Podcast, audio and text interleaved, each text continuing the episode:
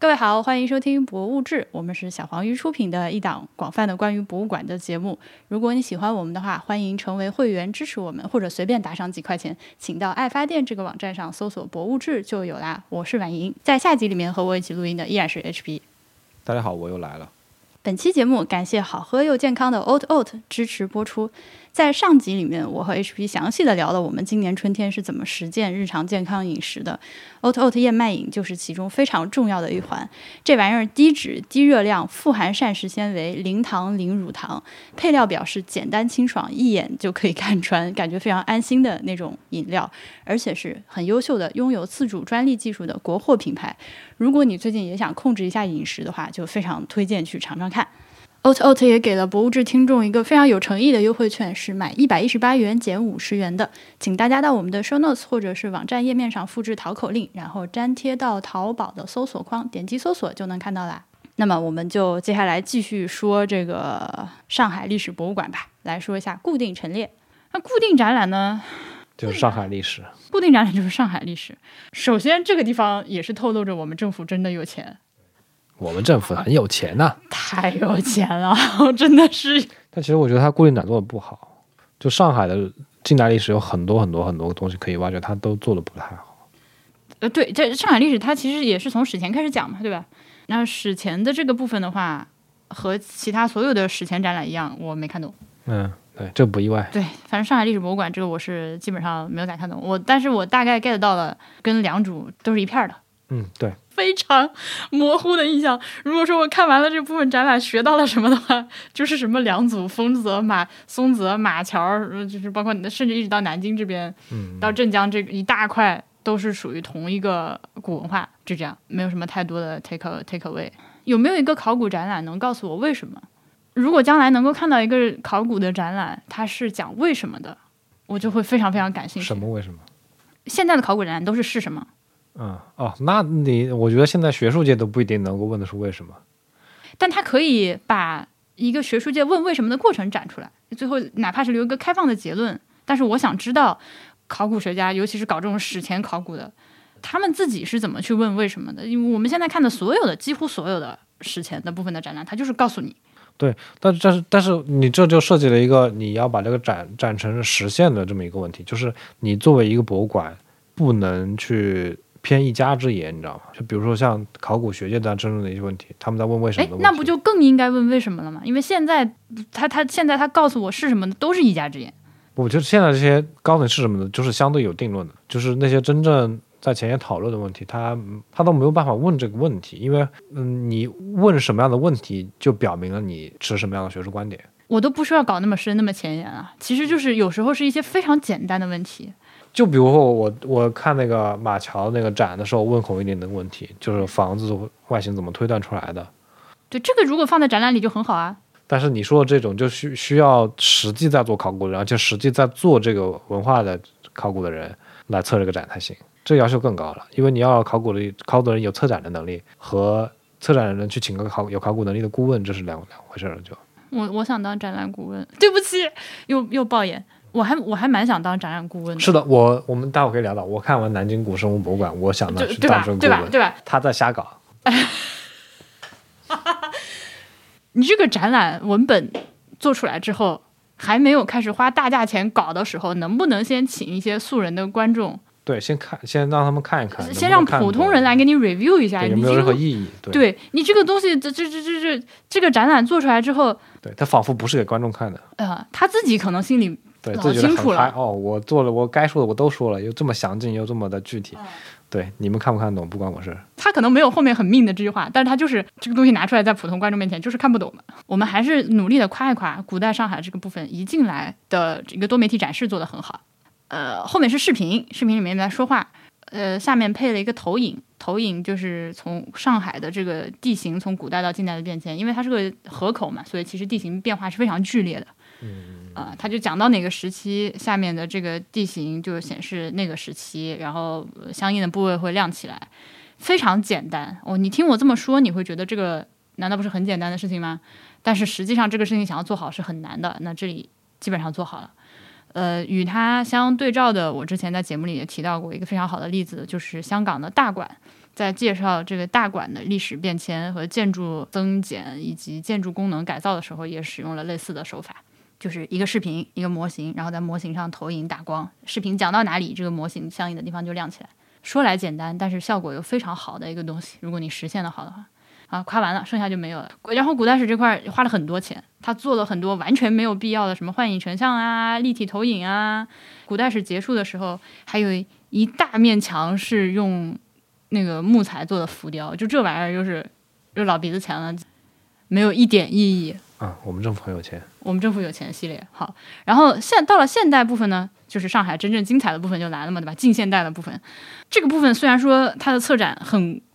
就规矩规矩很套路，很套路，就是你能想象出来，你坐这儿平地开始想就能想出来这个展览的，就是 就叫你去测个近现代展，你就就你也是这样。但是呢，它里面的展品非常的硬，展品太硬了，不愧是世博物馆。展品硬呢，其实主要就体现在它展示了很多非常重要的文物的原件。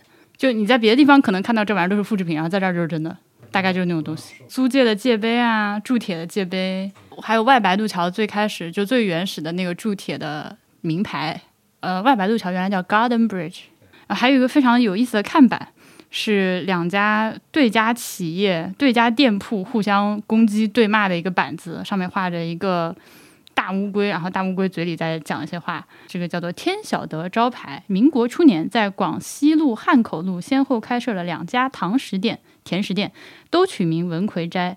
为了争夺生意，两家都指责对方是冒牌。其中一家甚至定制了一块奇特的牌子，上面有一只乌龟，指责东手假冒，假冒者是乌龟。当时大舞台前门在汉口路，正对着这两家文魁斋，所以就流传一句歇后语：凡是不知究竟的，就说大舞台对过天晓得。两家的商战变成了一个上海的本地的歇后语，以及这个牌子现在居然还留下来。我觉得这种就是非常精彩的展品。嗯。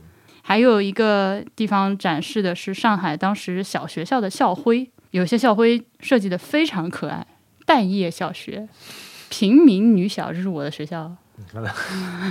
这期的那个会员通讯就 又是无数张图，对不起，因为实在是太可爱了，很想把这些图都发给大家看。呃，以及这还有一本这个杨金邦英语的音画注解。哦，我看那个，你也看到是吧？严格说，它是用上海话来注解的英文。今年。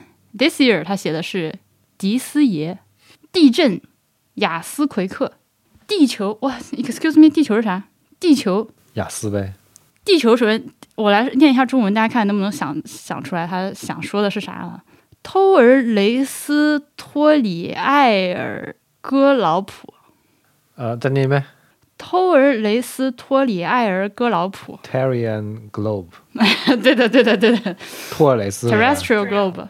Terrestrial globe 这是地球的意义，他先把地球这个词先意译成英文，再音译回中文。呃，对的，还有一个破布利克西米梯利，破布利克西米梯利，public 什么？cemetery，OK，公墓，反正很好玩啊，这个东西看看上去很好玩，我就非常想前后翻翻这个书上都有些什么鬼东西。这个地方由于它的展品。非常的硬，所以我都基本上可以无视它的策展很平铺直叙这件事情。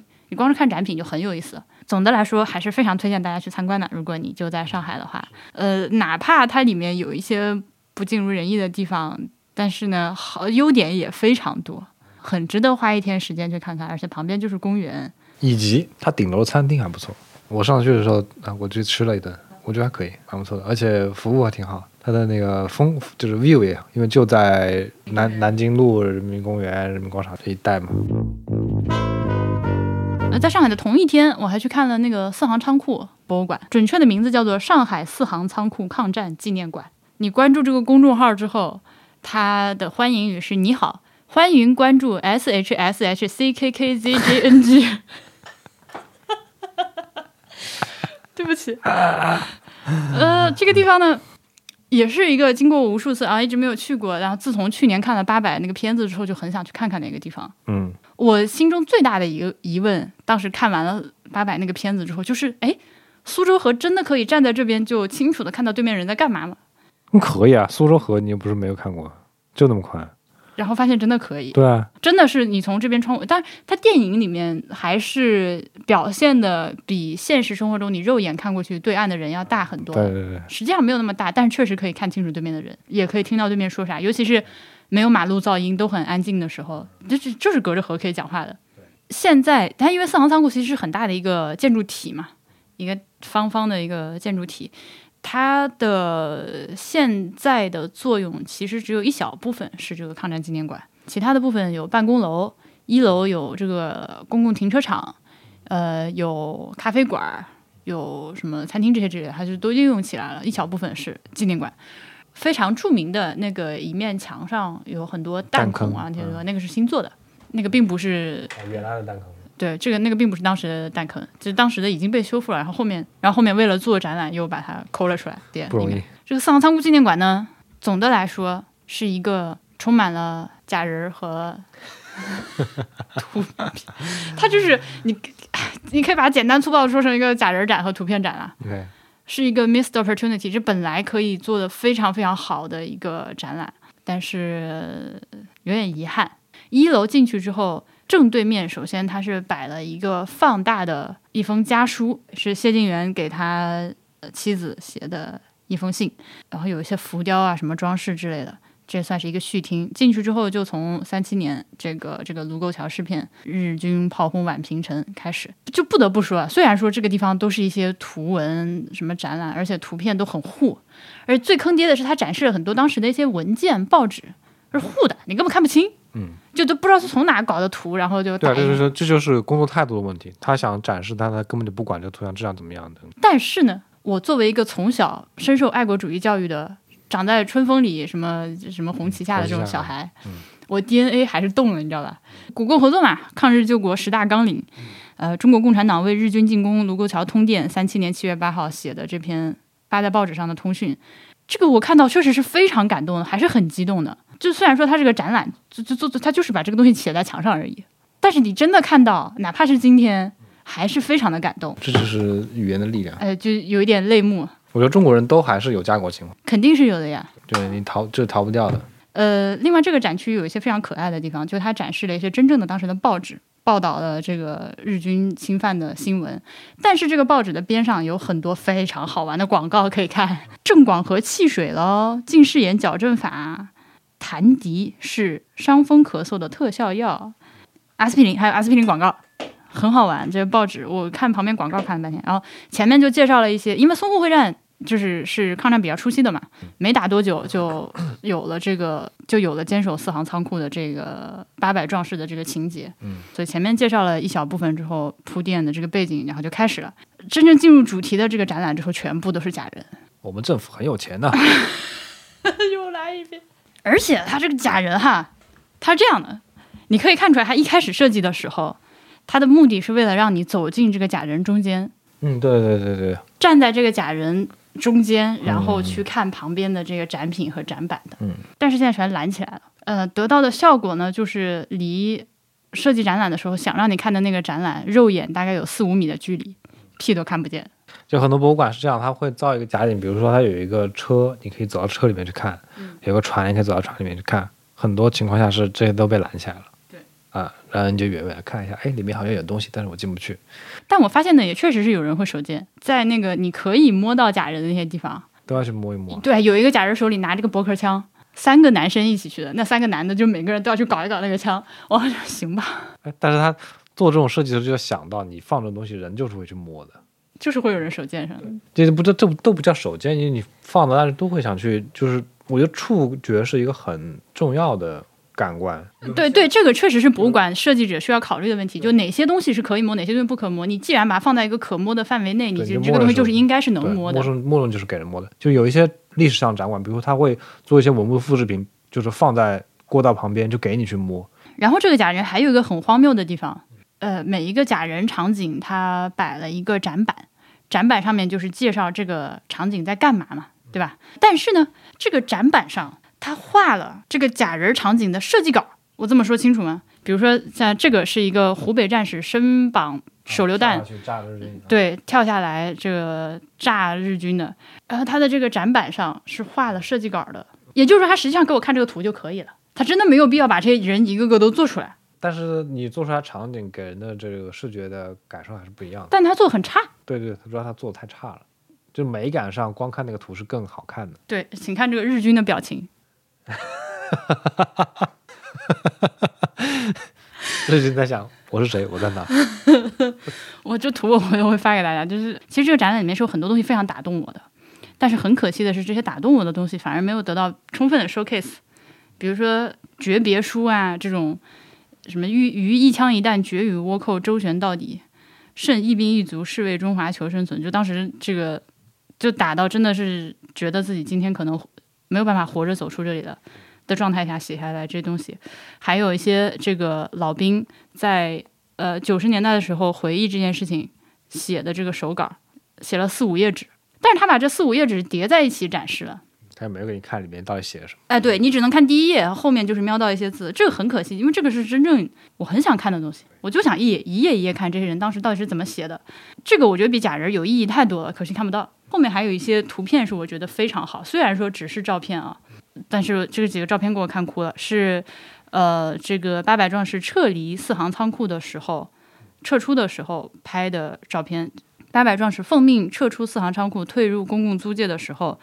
呃，美国的一个美联社的记者海兰·里昂拍摄的照片，他这个照片过于真实，而且拍得很清晰。你能从这个照片上面明确的看到当时战士们的这个精神状态，还有一些眼神，他的一些肢体语言，而且离得很近，每个人每个人都有很多细节。对，所以我当时这些照片看的，我就整个人非常的有触动。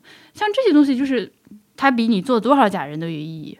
呃，这个展览说是这些照片是在这个展览里是第一次那个公开展出什么的，对，还有这种什么九十二岁的人手书当年隔着呃苏州河看对面打仗的这些东西，我觉得这个是更加，如果说这个展览将来有机会做翻新的话，我是很希望这些东西得到更多 showcase。嗯，后面的话，因为你知道这个八百壮士他撤离了之后的这个命运其实是很惨的嘛，嗯。就一直被当囚犯一样关关。我不知道这段历史是因为不方便太细讲，还是怎么样，反正是很模糊的啊。当然，我们前面一直没有跟大家细说这个什么其实不重要。就是你听我说，不如自己去网上搜一搜啊。那但是他们撤走了之后，这段这个在展览里面讲的就很模糊，我觉得是很遗憾的。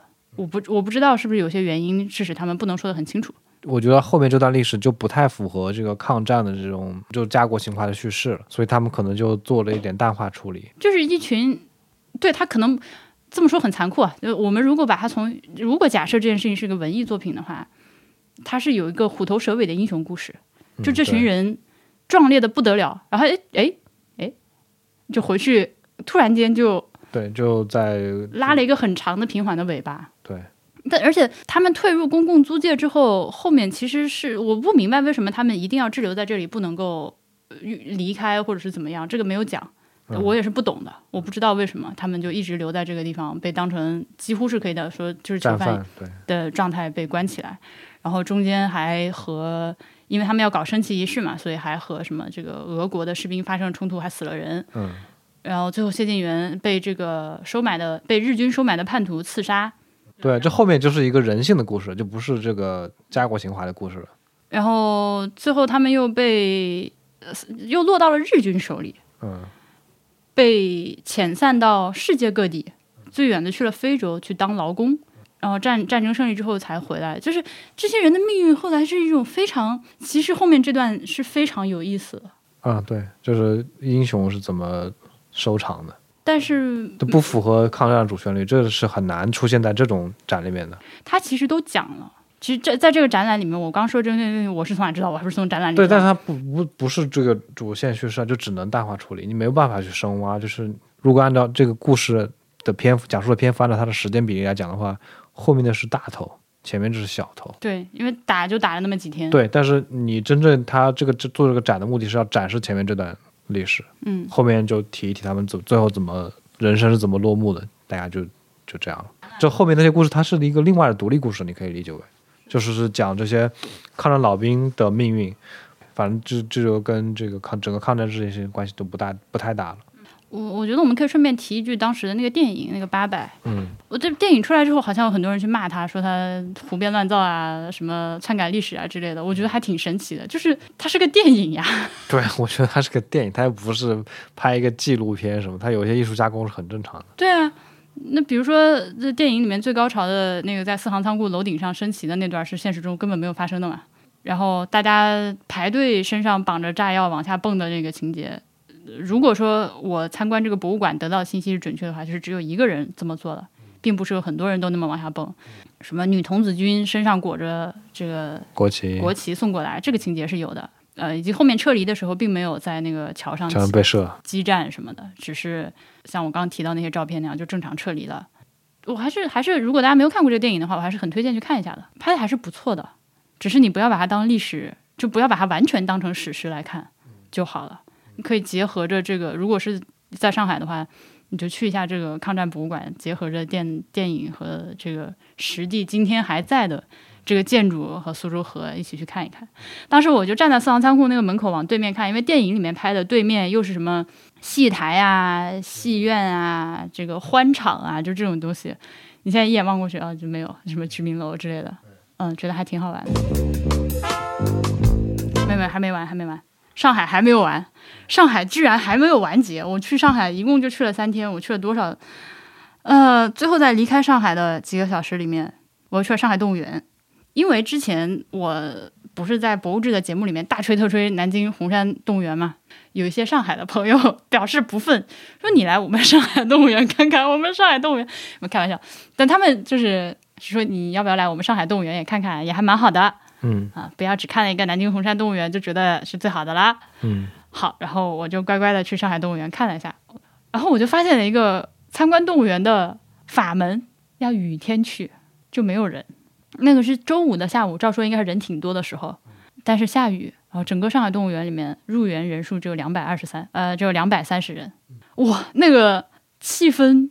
简直又下着雨，而且上海动物园是五十年代就建建馆的，里面有很多那种五十年代就共和国审美的建筑，呃，以什么象舍为代表，而且上海动物园的广播音乐放的都是什么交响乐了、歌剧了，还有那种我不确定是什么小红梅还是比约克，就那种非常北欧的那种女歌手的那种，就这种音乐，又没有人，然后身边又是各种各样神奇的动物。所以那个下午的气氛非常的神奇，有一点废土科幻。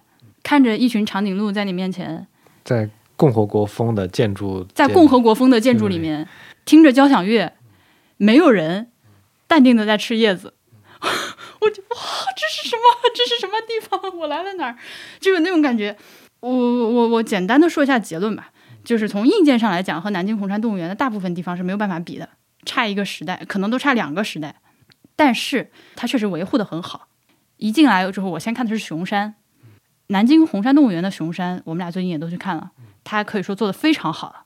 就是这是确实是一个山，而且熊的活动范围很大，丰容做的很丰富，而且观众是绝对不可能和熊产生任何接触的，对吧？但是上海的这个熊山呢，它是一个更加传统的动物园的那个设置，就是一个大池子，嗯，干的池子，然后这个中间有一些假山，观众是。靠在一个一米高左右的栏杆，这样俯身去看，很容易对熊进行一些投喂，也很容易不小心掉下去。如果你要作的话，这就是上个时代动物园都是这么做。对，上一个时代动物园都是这样的。因为我看你发，看你拍那些照片，我觉得就很像我之前去柏林动物园，他们就是很多都地方都很像。对，硬件上就是这样的。还还有一些就是像象舍，上海动物园大象居然是在室内的，它建造了一个非常大的。像工厂厂房一样的架空的一个建筑，但是呢，建筑细节又非常的漂亮，有很多就我们刚刚说共和国审美的那种装饰艺术。呃，然后大象在一个室内的环境里面活动。首先，你知道大象屎是很臭的，所以其实我，而且那天又下雨，对吧？阴雨天这个臭味应该更重。我本来已经做好了帘子一掀开死亡的 被臭死的那个心理准备，但没想到进去之后还好，它是臭的，但是没有那么臭。这个充分的反映了管理工作做得有多好。一旦就像这种，就像这种地方，你只要不跟着就打扫、疯狂的清理，它绝对是臭死你。但那个里面空气是完全可以忍受的范围。还有像一些其他的动物，像熊猫，啊，这这这种都是比较重点保护的动物啊。虽然说环境不如红山那么好，但是呢，丰容做的也不错，熊猫也很开心，而且还有一只熊猫好像很喜欢 背对着观众，靠着靠着一个矮墙坐在那边吃竹子，露出一个小脑袋，很可爱，露出个大脑袋，毛茸茸的，很可爱。以及你可以看到很多它的那个展牌和引导是很现代的，它上面宣传的都是一些非常现代的保护动物的一些知识，爱护环境的一些这个宣讲。以及它设计了一些节庆期间的，比如说就是之前有春节期间，牛年，它让大家来参观动物里面这个偶题目动物，参观偶题目动物，然后完成线上游戏的这种设计。它是在就是这种非常有限的硬件条件下，努力的去做了这种软件上的设计的，所以我觉得真的非常好。就你能感受到这个动物园它是对动物的尊重，但是呢。由于硬件上的限制，这个东西实在是实打实摆在那里，所以有些东西，尤其是我们因为养猫，所以对猫可能格外敏感一些。它在这个猫科动物的部分非常的可怜，有一只舍利已经疯了，在自己那个玻璃面前一遍一遍来回来回来，它它就它变它就变成一台机器一样，没有任何感没得感情的舍利，就是在那个机器在那个玻璃面前来回走。那个笼子小到比我们家客厅都小，里面装了三只舍利。呃，刚说错了，发疯那只是只狞猫。旁边三只是舍利，好可怜。我除了觉得可怜，不知道说啥好。但他也没有办法，你上海不可能扩建。当然可以进行一定的改造，还是我觉得还是有还是有改造空间的。对，它其实里面有很多大片的绿地。希望我们政府更有钱一点。然后灵长类的话，它的种类比南京红山要丰富。我看到了各种各样神奇的猴子。呃，有有有有一个关着卷耳卷尾猴的笼子，给我乐死了。那个笼子，那个整片玻璃上全部都是猴子大便。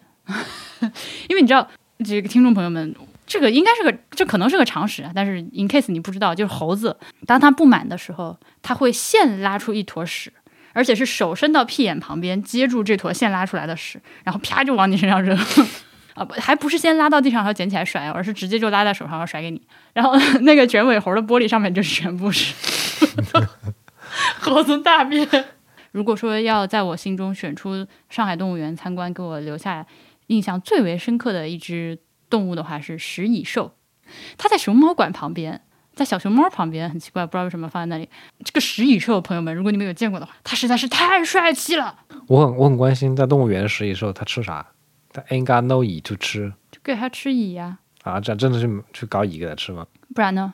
它因为它那个嘴，它是只适合把它嘴伸进蚁穴里面去。那个食蚁兽的脸，对，是一个锥形，是一个锥形的一个头，它头非常的长，它头长得像根竹笋那样。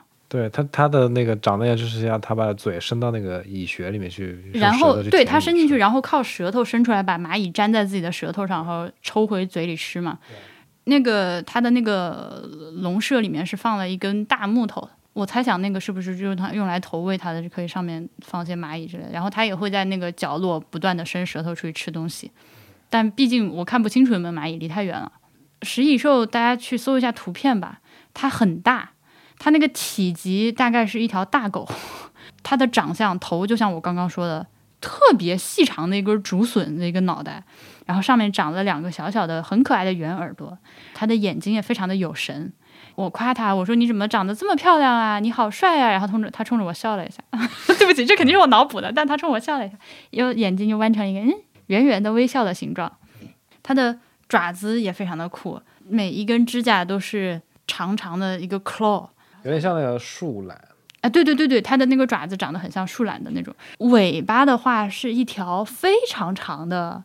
尾巴上的毛也非常长，它尾巴上的毛垂下来，非常像那种像把羽扇，对，有种鸟类鸟类的毛的气氛，很漂亮，很漂亮。我我当时看到它的，我当时看到这个食蚁兽，而且它很愿意营业，就人一来，它就围着这个玻璃前面走来走去，还当着我的面拉了一坨屎。嗯，可能是我见过的，就是外形最酷的几种动物之一。我当时看它看了好久。我心中有一种感叹造物主的神奇。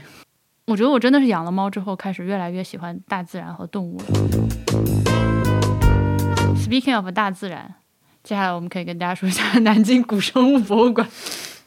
南京古生物博物馆呢，是在玄武湖旁边，鸡鸣寺隔壁。它是中科院的南京古生物研究所开设的一个古生物博物馆。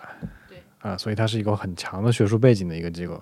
呃，我们之前就去过，然后他在去年疫情期间做了一次不大不小的，号称大修的修缮，就翻新吧，今年年初重新开放。呃，这个展览，这个博物馆改完了之后呢，嗯，总体感觉是没有变，改过约等于没有改，甚至有负优化的趋倾向。对的，真的是错失良机啊！错失良机，嗯，这样一个这么好的时间窗口，呃，就疫情期间本来参观的人比较少嘛，你有一整年的时间可以去做这件事情，时间已经来到了二零二零二零二一年，对吧？理论上说这个策展的水平，你如果愿意的话，可以搞得非常好，然后又有这样一笔经费可以做这个事情，结果呢，结果就没弄好。基本没怎么，就是那些展板重新打印了一下，图片有一些新的，对，可能没有你说的这么惨，但基本上就是这样的。对，他就是把原来的那个内容稍加修整，可能原来的那些展板、展柜有些过时了、老了，看起来是那种二十年前 PPT 风格的，现在重新排了替个版。换了一下，从一楼到二楼，它有一个非常大型的装置，就那个楼梯，它做成了南京地层，本地的地层的一个模型。呃，你上几级台阶，地面上会告诉你现在是代表着哪个季。它新增的一个设置是在楼梯扶手上嵌入了一些真的化石，就是符合你现在楼梯站的这个位置这个季的这个化石，你可以去摸，你可以去看。这个有一定的造成拥堵的隐患，但是就我的观察还好，这个是一个比较好的改动。然后另一个比较好的改动呢是博物馆的咖啡馆，嗯嗯，对，在二楼新增了一个咖啡馆，这咖啡馆的 view 是无敌了。现在，尤其现在这个季节，如果你是南京人的话，你就知道鸡鸣寺门口那条路最近这段时间是水泄不通，可以说平时这条路是可以开车的，但是最近这段时间就被封起来人都走不动，对，人都走不动，因为真全 everybody 都是去疯狂的拍樱花，那一条路都是樱花。那实际上南京的樱花很多，但是那个地方比较集中，对那里比较集中，又有一个鸡鸣鸡鸣寺，寺这个网红景景点，对，那你从这个古生物博物馆的咖啡馆望出去呢，就是整个落地窗外全部都是大片大片的樱花，而且可以看到鸡鸣寺的全貌。所以我非常推荐朋友们得空去学，因为古生物博物馆没啥人，就那条路挤挤啊挤啊挤啊，你挤进去博物馆，哎，没人了，然后你就可以上二楼去欣赏窗外这个美丽的景色，喝杯咖啡，这个是改造的一个好的地方。嗯，另外的话就很难夸了，就它展品真的夸不出来了。展出的很多化石是非常精美的，对，化石对，也就是之前是翻修之前还是也是那些化石，还对化石还是那些化石，你可以什么都不懂，你单纯的去看化石，就对足够欣赏。对，也可以就只是单纯的欣赏化石的美。然后它二层内容上有一个地方是加了一块专门讲大灭绝的，把史上历次大灭绝梳理了一遍。最后有一个小的一个开放问题的展厅，就是我们现在是否正在经历第六次物种大灭绝？我觉得那个地方其实是策展上，呃，我认为看下来比较有意思的一个地方。他就在讲，按照今天我们观察下来的世界上的这个物种的数量以及正在灭绝的这个速率，实际上已经比之前的好几次大灭绝更快，都速度更快了。那么我们是不是正在第六次这个物种大灭绝已经开始了？以前的大灭绝结束了之后，地球上的生命是如何再次复苏的？我们人类可以从这个以前的大灭绝中学到什么？说的好像你真的能学到什么经验教训似的一样，对吧？但其实你根本就没有办法。如果说真的是第六次大灭绝的话，那就灭绝呗。然后我觉得这个是我很喜欢的一点，就是这个科学家的冷漠呀，在这个地方，就是虽然他努力的掩饰，但是还是透露了出来。这点我非常的喜欢。我相信，如果你是一个学古生物的人，我但我不认识啊，那我猜测，如果你是一个学古生物的人，可能面对物种大灭绝这件事情是非常淡定的，因为它就是会发生的。甚至从更长远的尺度上来看的话，我们今天做任何环保的这个努力都是没有啥大意义。对，突然间进入了虚无主义。但那段我看完了之后，就内心格外的平静，就觉得，you know，死亡没有什么好可怕的，地球也是要炸的。地球也是要炸的，就物种灭绝没有什么好可怕的，迟早的事，所以反而还挺开心的。就是我很想给他提一些建议，他有可以加一些什么东西让普通人感兴趣，因为他就是这些古生物以及这个地质年代有很多专业名词嘛。对，然后这些专业名词它其实很有讲究的，嗯就比如说这种生物命名的这个拉丁文的二名法，就两个单词组成，然后两个分单词分别代表什么意思，这这些很有讲究的东西，它在展览里面大量的充斥了这些名词，但是它没有一个地方去解释这东西为什么叫这么叫什么，然后两个名字相关的物种它到底是什么联系都没有解释，就是我给的感觉是你看完你获得的疑问更多，你带给你的困惑更多。是的，以以及它非常夸张的有很多就是中西文混排的展板，gives zero fuck，都已经不是管你那个知识水平，就是你会不会英文跟我有什么关系了，已经。呃，这个可以理解，可能就对于他们学术界来说，这个东西它就是对没有中文的，对，他日常就是用英文。他日常就是这么写的，但是这个确实太不友好了。还有一些东西是那种，就举个例子啊，他放了几张图，这个地方展示的是那个地球早期生命，就是太古宙的时候一些非常简单结构的单细胞早期生命。嗯，然后他放了几张这个显微镜下的图片，然后图例写的是图 A 来自约七点七亿年前新元古代早期拉伸纪的南澳 Skilogale Dolomite，图 B 来自约二十一亿年前古元古元古代的加拿大甘弗林特族。什么是这我？对他不，你就就这样吧。他已经放弃努力了。我这他后面英文这个地方，哪怕他告诉我，你说这是个这是个地名吗？这是个人名吗？这个什么甘弗林特组是呃这个科研小组的组名吗？还是呃就是这发是当地发展发发掘出来的这一系列古生物化石形成的一个组？没有，对它又因为它就专专有名词过多，它我甚至觉得它应该开一个单元单独的 section 去做这个词源解释。它有很多那种造景是讲一个什么某某生物群，我就很想知道生物群到底是什么定义，因为它有的地方叫生物群，有的叫做动物群。生物群叫 biota，就 b i o t a，动物群叫 fauna，f a u n a，就我就不知道这两个词到底是它哪里不一样，就是它到底指的什么意思，这些都没有。反正这类似的例子太多太多太多了，还有。我过注意到，它一楼快捷就有一部分展示那个鱼龙的地方，它有两种龙，都叫贵州什么贵州鱼龙和贵州龙什么龙？啊，对对对，就是脖子特长那个小小的龙。对，然后它两个贵州中文名字都叫贵州，英文名字又不一样，急人不？嗯，非常急人。以及还有一些，比如说我们一开始就我和 Clovis 一起去的，呃，我们俩看那个恐龙。的行走这个展板，就一开始就你知道博物馆总是这样的，就一开始看越特仔细，然后越到后来越去你妈的，就是前面这里他说恐龙的站立方式更像现代哺乳动物，而不是其他爬行类。由于骨盆和大腿骨的结构特征，恐龙采用了直立行走的方式，而不是像其他爬行动物爬行。直立行走让恐龙四肢能承受更少的压力，进而有条件演化出更大的体型。然后就 why？我们俩人对这句话研究了半天。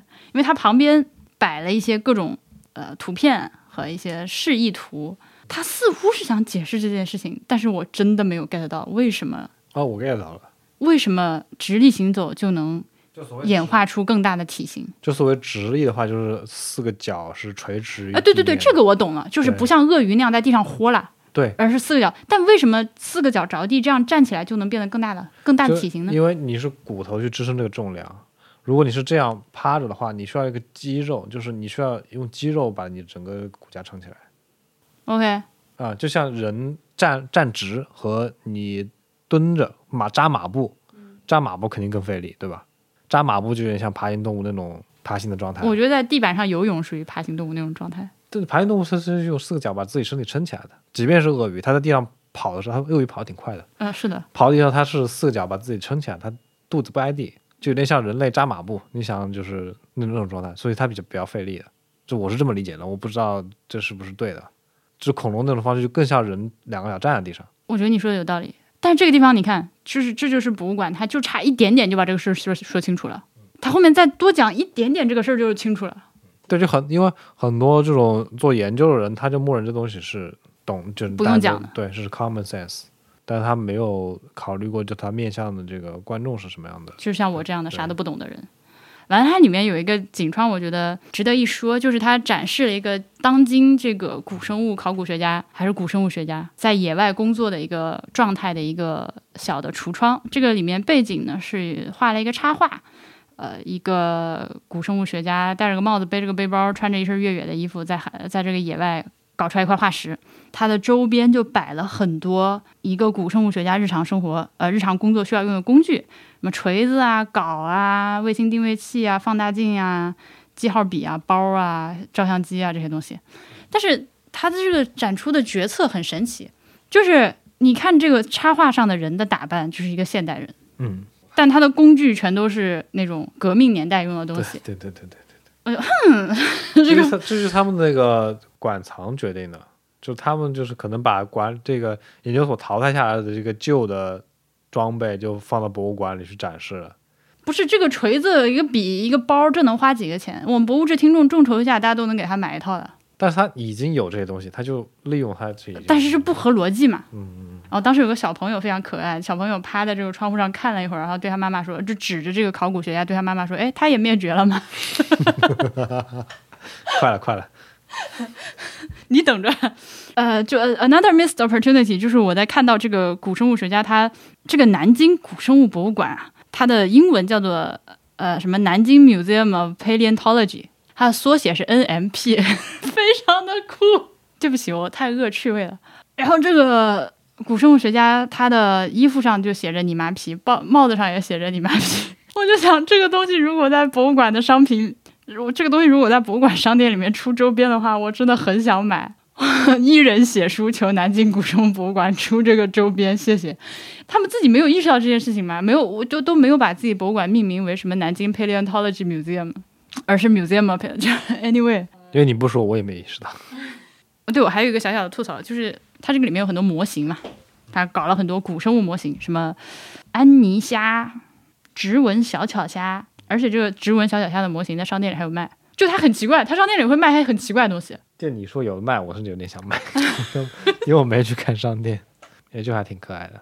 好，但是你知道模型这个东西，inherently 应该有一个特质，就是比例尺。嗯，当你要做一个模型的时候，你可能要考虑的第一个问题就是你要做什么样比例尺的模型，对吧？这个太重要了。但是这个博物馆里面所有的这些模型都没有告诉你我是多大比例尺。他做一个这个什么这个这个这个安琪虾的这个这个模型哦，这东西看图你觉得它多大？很小啊，是你感觉它是个浮游生物对吧？嗯，就看着是个狮子的样子跳蚤的样子。它这个模型小馒头这么大，然后旁边它没有告诉你这个东西实际上有多大，就困惑的来源。它有些地方是有那个模型旁边摆了化石大小的。对，这个耳形等刺虫，它就是一个模型旁边摆了原始的化石，但你通过这个对比，你就发现这个模型的体长大概是这个化石的两到三倍。你要说它科学呢，呃它这个展板里面处处是科学是处处是数科学术语，呃，但不科学呢，它就是留下了一万个问题，就是这样一个博物馆。呃我们这个节目里面不管怎么吐槽，反正对于博物馆不会产生任何影响。我只是跟大家说说，在看了这个博物馆之后，感觉到了是真正的，就真的很遗憾。是的，我就非常希望能有一个做博物馆的人听到博物志，哎，在做策展的时候来咨询咨询你。我们也没有那么厉害了，我可以，我可以给这些老师介绍一些很厉害的老师。不不，我觉得不需要厉害了，就是他需要一个普通观众的视角。像我们刚刚聊的很多馆，都是他策展人并没有考虑普通观众的视角，包括这个古生物博物馆也是，他不关心普通人看不看得懂。对我们非常非常欢迎各种这种科普类的博物馆。你如果来找我的话，我会帮你做听众调查。我我我是吧？我们可以在听众里面更大范围的去帮你做调查，研究一下你这个博物馆，我们到底是一个什么反应。因为如果说仅仅是通过在展览出口的时候，出口的地方摆一个听众反馈部，它是得不到这么多有对对它得不到这么多有效的反馈的。然后三月份除了这些博物馆之外，我们还去了一趟义乌，但其实是我们俩，然后还有默默以及大宇老师，还有吕太阳，浙江省磐安县的一个景区，那里面那景区很不错，我觉得那酒店也还不错，那酒店也还不错，呃景区是叫做百丈泉还是百丈溪？我搜一下放在 show notes 里面，嗯，是一个我们这叫百丈潭。哦，对，百丈潭的一个景区，风景非常的好。对于我这种完全不运动，然后更没有什么户外运动呃经验和体能的人来说，也可以比较轻松的从这个入口处一直走到最深处的那个大瀑布，然后再走回来，一路上欣赏一下美景。